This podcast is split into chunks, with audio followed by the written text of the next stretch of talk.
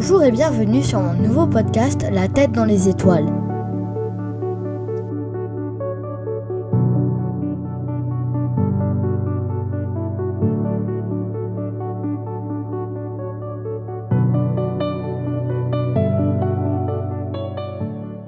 Dans ce nouveau podcast, nous allons parler d'astronomie, donc les différentes planètes et étoiles de notre système solaire. Je suis Raphaël, j'ai 10 ans et je suis heureux de passer un moment avec vous, chers auditeurs. Mettez votre ceinture. Attention au décollage. 10, 9, 8, 7, 6, 5, 4, 3, 2, 1.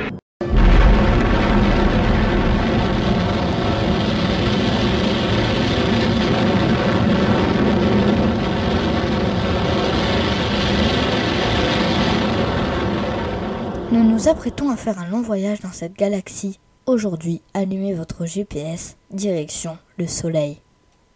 Aujourd'hui, nous allons voir notre plus grande étoile, le Soleil. Le Soleil peut atteindre la température de 5505 degrés Celsius. Le Soleil est une étoile qui brille depuis des milliards d'années. Il est gigantesque Si on le compare à la Terre, imaginez une orange qui représente le Soleil eh bien, la Terre représenterait un grain de sable à ses côtés. Le Soleil nous donne le tournis, car il tourne sur lui-même.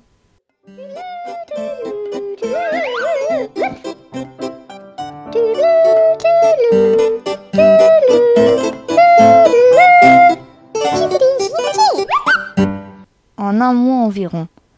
Le Soleil est constitué de plusieurs couches.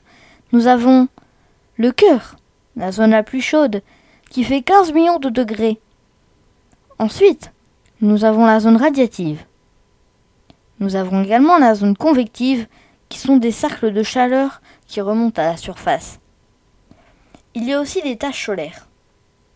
Et enfin, nous avons la photosphère, la couronne et la chromosphère. Le Soleil est à 150 millions de kilomètres de la Terre, ce qui est assez incroyable c'est qu'il fait 1 392 000 km de diamètre. Donc quasiment 10 fois celui de la Terre. Le Soleil a plusieurs fonctions. Première fonction, produire de la chaleur. Deuxième fonction, produire de la lumière. Je vous ai décrit cette incroyable étoile. Mais quel est son rôle pour la vie sur Terre? Le Soleil, en produisant de la lumière et de la chaleur, a donné naissance successivement aux plantes, aux animaux et aux hommes. L'énergie rayonnée par le soleil fait naître sur Terre des plantes et des planctons. Leur décomposition va donner naissance au pétrole, au gaz, au charbon, qui sont des combustibles fossiles. Le soleil est la principale source des différentes formes d'énergie renouvelable. Sa lumière peut être directement convertie en chaleur par des capteurs solaires, thermiques ou transformés en électricité par des photopiles.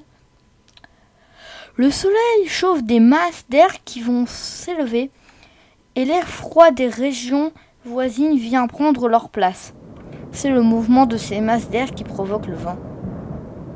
Le soleil chauffe l'eau de la mer, l'eau s'évapore et forme les nuages qui apportent des pluies alimentant ainsi les rivières et les fleuves qui rejoignent la mer, c'est le cycle de l'eau.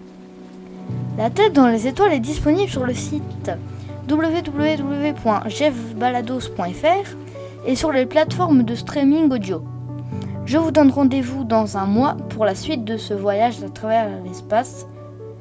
A bientôt dans ce podcast La tête dans les étoiles.